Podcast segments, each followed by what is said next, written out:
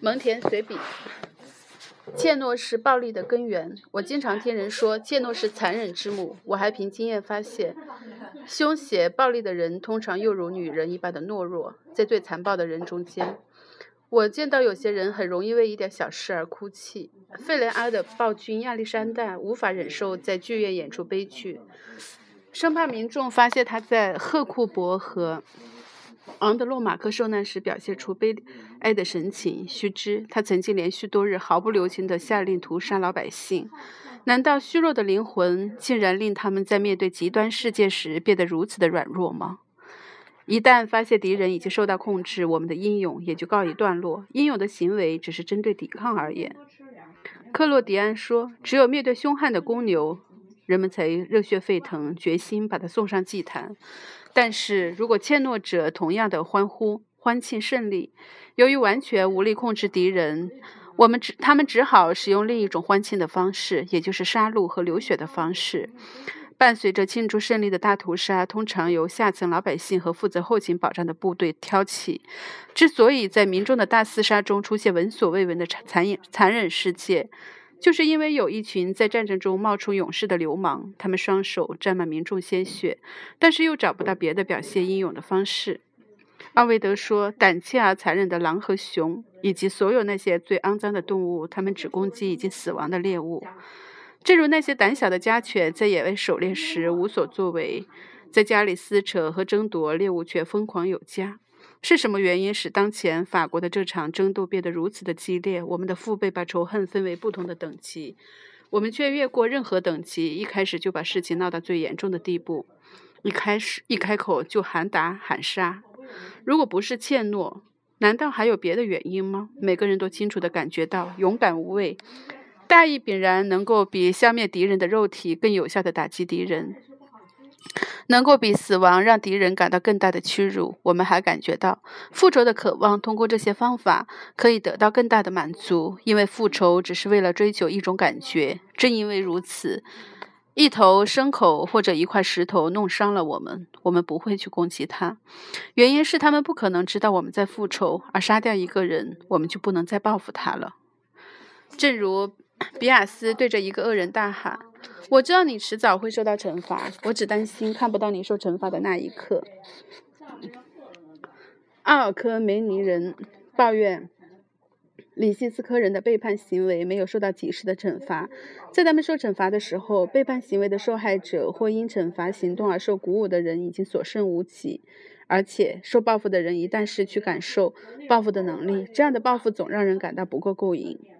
不够过瘾，就好像复仇者总想从自己亲眼目睹的事实中得到某种快乐一样。同样，受到报复的人也必须心智健全，才能意识到悲痛和懊悔。我们说他会后悔莫及的，因为子弹击中了他的头部，所以他后悔吗？相反，如果我们稍加留意，发现他在倒下去的时候竟然对我们轻蔑的瘪嘴，如果他甚至连表示不满都来不及，那还谈得上什么后悔呢？而我们却为他提供了人生中最好的服务，让他迅速而毫无痛苦地死了。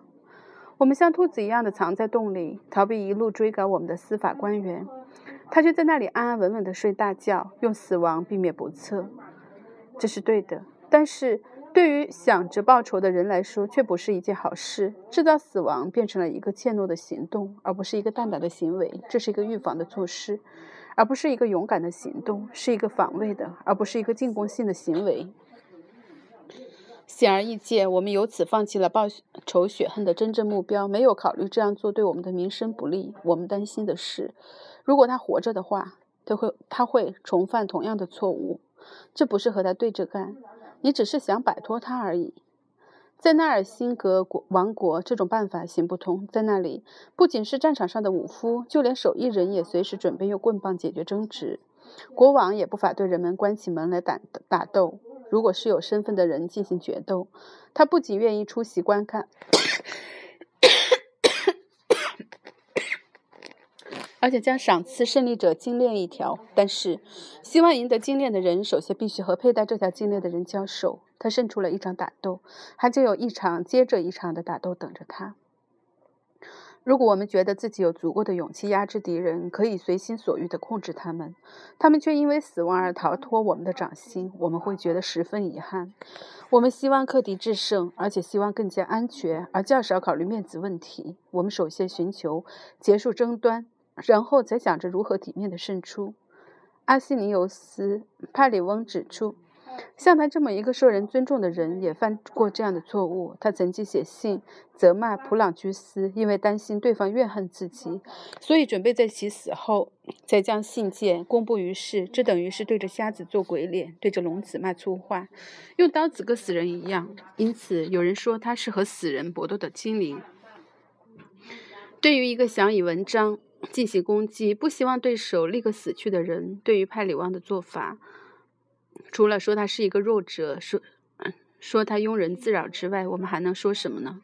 有人告诉亚里士多德，某某在背后说他的坏话。他回答说：“让他去说吧，他拿着鞭子抽我，只要他不在我，只要我不在他面前就行了。”我们的父辈总是据理力争，为自己洗冤，如此而已。他们相当英勇，全然不怕眼前气急败坏的敌人。而我们一定要看到敌人倒下才善罢甘休，否则的话，我们总感到自己双腿双腿发软。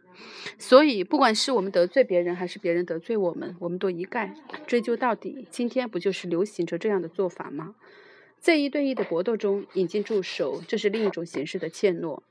这种搏斗从前称之为决斗，而今天成了对打和斗殴，孤立无援，令人感到恐惧。于是有人发明了请公证人的做法，双方都对自己没有足够的信心，因为有人作陪，有第三者的存在，可以在危险的情况下很自然的让人略感轻松 和给人某种支持。从前人们使用第三者来防止双方在决斗中出现犯规和不公正的情形。并且由第三者出面对外宣布决斗的结果。但是自从采纳公证人制度之后，所有被请来做公证的人都不可避免地受到缺乏同情心和打小怕事的责难，因此不可能真正站在旁观者的立场。这种事情除了不公正、卑鄙无耻之外，还涉及到一种借助他人的才华和力量以维护个人名誉的协议。我认为。让助手参与决定自己的命运，这对于一个善良、正直和足够自信的来说是非常不妥的。不要说为别人，每个人为自己所冒的危险就已经够多了。不仅仅为了增强自己的勇气，保卫自己的生命就已经够忙碌的了，还怎么可能把如此宝贵的东西交到别人的手中呢？因为如果大家……不是特别坚持己见，那么不同的人就可能不谋而合的达成一致。如果你的助手被打倒在地，理所当然，你得承担起两个人的责任。说什么两个打一个，以多欺少，绝非君子所为。正如一个武装到牙齿的人对付一个手无寸铁的人，一个身强力壮的人对付一个身负重伤的人。如果你在搏斗中取得这样的优势，你理所当然的可以利用它。双方力量的对比和差距在搏斗开始时就已暴露无遗，一切都怪命运的安排吧。如果你要一个人独自对付三个人，因为你的两个朋友已经被人打死；如果你举剑朝着敌人冲过去，就像看见疯狂的敌人对待你的战友一样，人们不会不仅不会怪罪你，而且还会因为你占据上风而感到高兴。根据同盟的性质，哪里有群体的争斗，比如奥尔良公爵挑战英国国王，一百人对一百人；又如阿吉安人和与斯巴达人的战争，三百人对三百人；还有赫拉斯家族与居伊拉斯家族的争斗，三个人对三个人。争斗的双方在整体上只被看作一个人对待，只要有朋友朋友介入，危险性也就变得模糊，而且将由大家共同承担。我在这么说的时候，有一个与家庭利益密切相关的考虑。我的兄弟德马特库隆先生应邀布罗马为一名并无身家的贵族担任助手。这位贵族是一名民事被告，而且被另一位贵族点名要求决斗。决斗。在这场决斗中，发生了令人完全意外的事。格斗的对方恰是非常熟悉的精灵。我希望有人为我们解释一下那些格斗的规矩。这些规则常常与符合理性的法律相悖。他把对方的 助手打发走以后，看见两位当事人活生生的站在那里，他走过去安慰朋友，尽可能的减轻他的精神负担。他还有什么别的事情可做呢？难道他可以没事人似的站在那里？他为着保护朋友的安生命安全来到这里，难道就这样眼睁睁地看着朋友死于非命吗？他所做的一切完全不解决问题，双方的争执依然悬而未决。当你让对手陷入非常不利的威胁境地，你可以以礼相待；然而事情涉及别人的利益，你只是一个旁观者，他们的争执与你无关。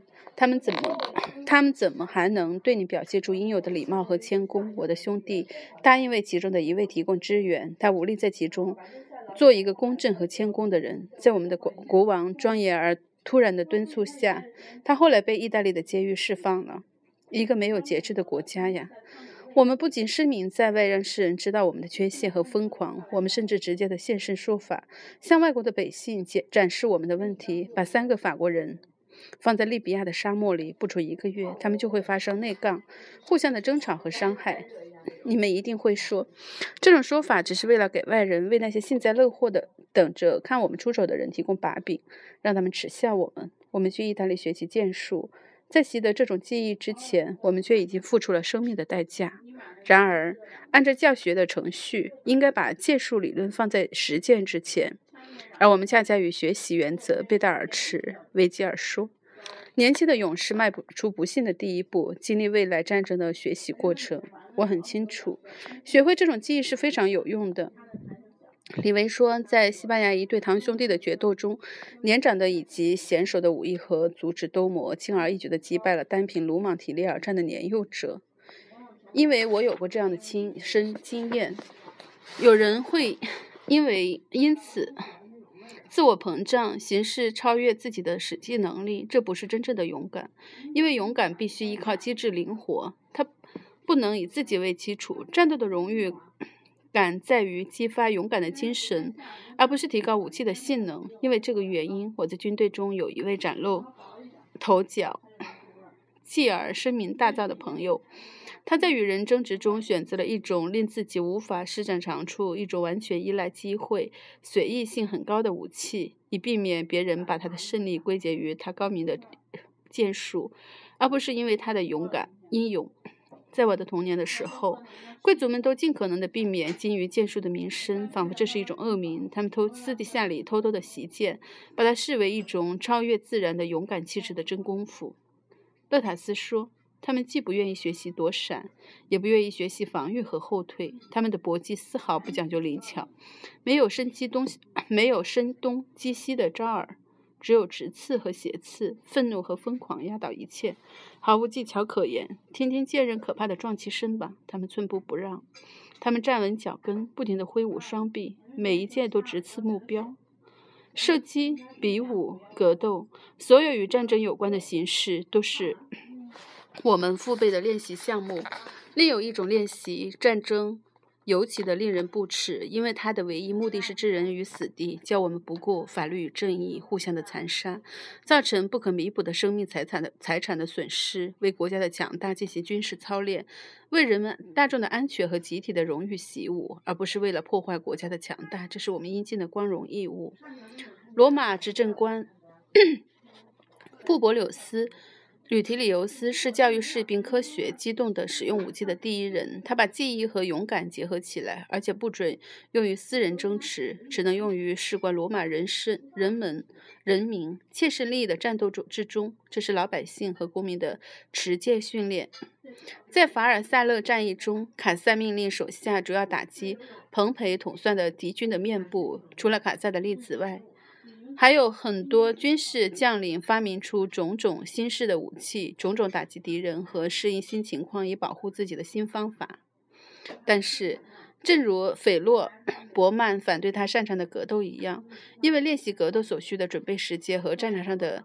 战场上的战士实际可能付出的时间相当的悬殊，而且我觉得人们锻炼四肢的灵活性，要求年轻人做到躲闪的动作，在事实上不仅没有用处，甚至背离了实战的应用，造成适得其反的后果。所以，我们的人一般都使用一种特殊的专用武器进行操练。我看到别人用剑或者匕首挑判一位绅士，他却以全副。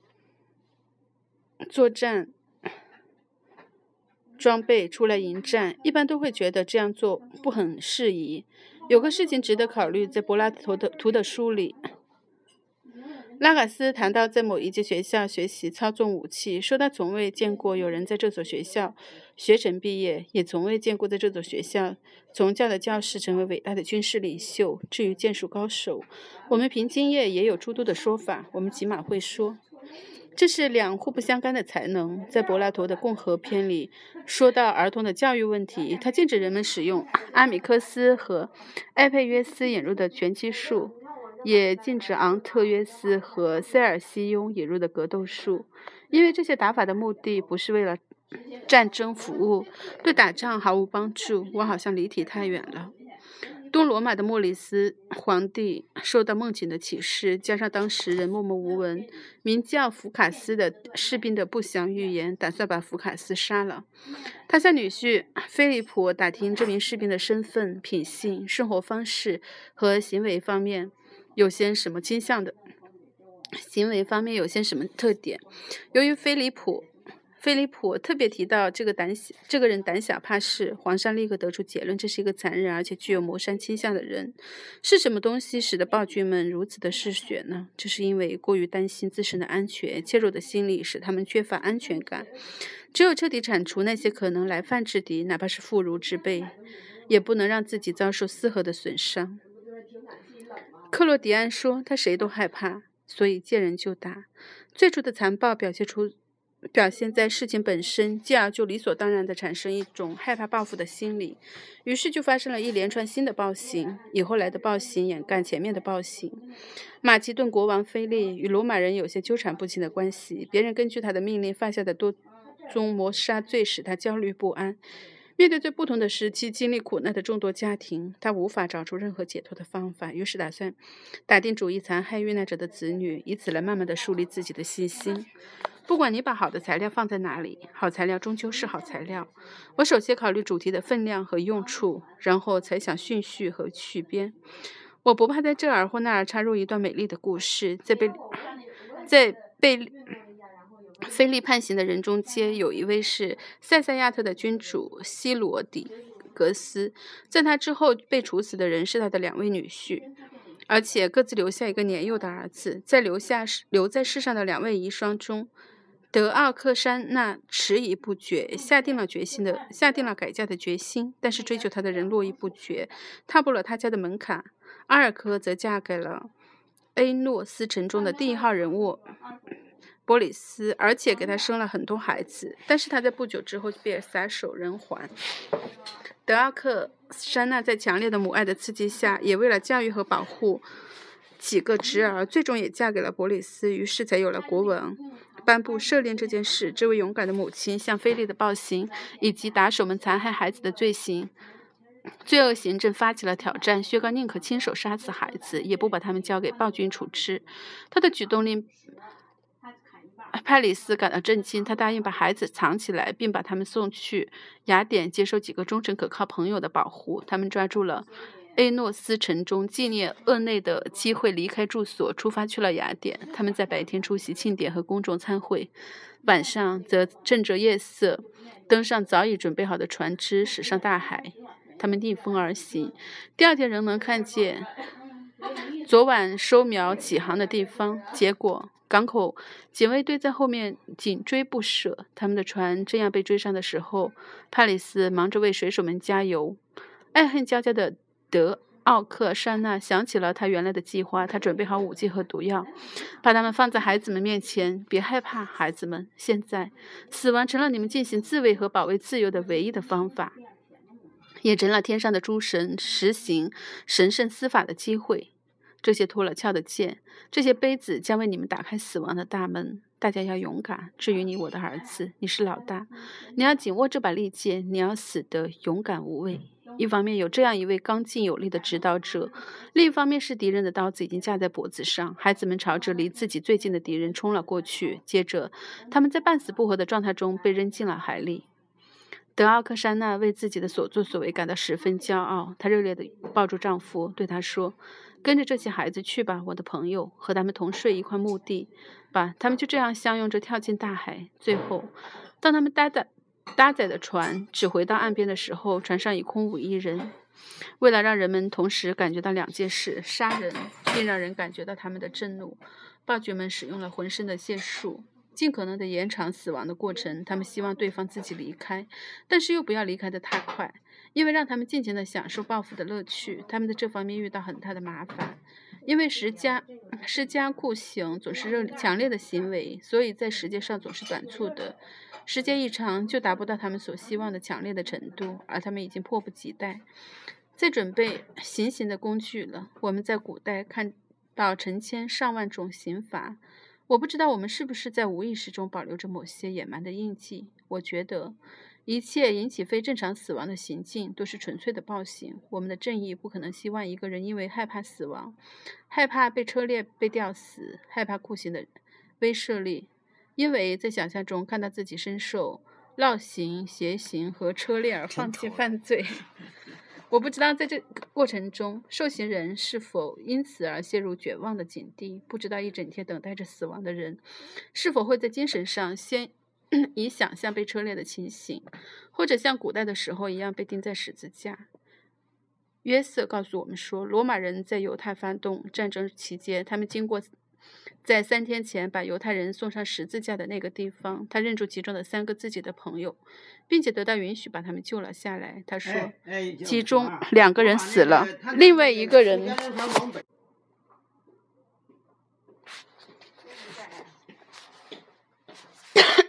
他说，其中两个人死了，另外一个人后来被救活了。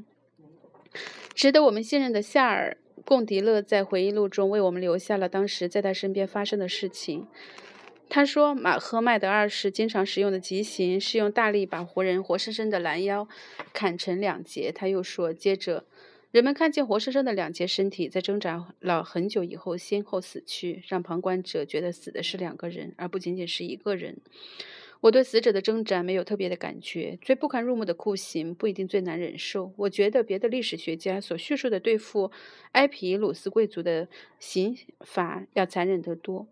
就是极其仔细地把他们的皮肤剥下来，同时让他们在半个月的时间里继续维持着生命。还有两种酷刑的方法：吕底里亚国王吕底亚国王克雷伊斯俘获了敌方的一名贵族，其兄弟潘塔雷洪的统。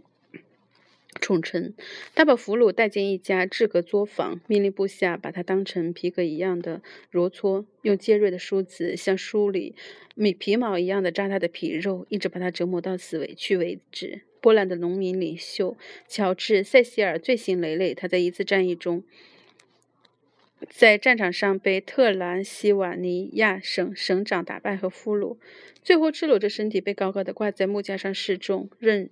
由路人用各种方式拷打他。在此期间，别的俘虏既没有饭吃，也没有水喝。最后，趁他还活着，活着还睁着眼睛，在他为亲爱的兄弟吕卡的安全祈祷的同时，让吕卡喝他的鲜血，把人群中对他们的倒行逆施的仇恨集中在他身上。然后，人们又让他最喜欢的二十名军士生吞活剥他的肉体。在他断气之后，人们又把剩下的肢体和下半身放进沸水煮熟，让他手下的其他人分着吃了。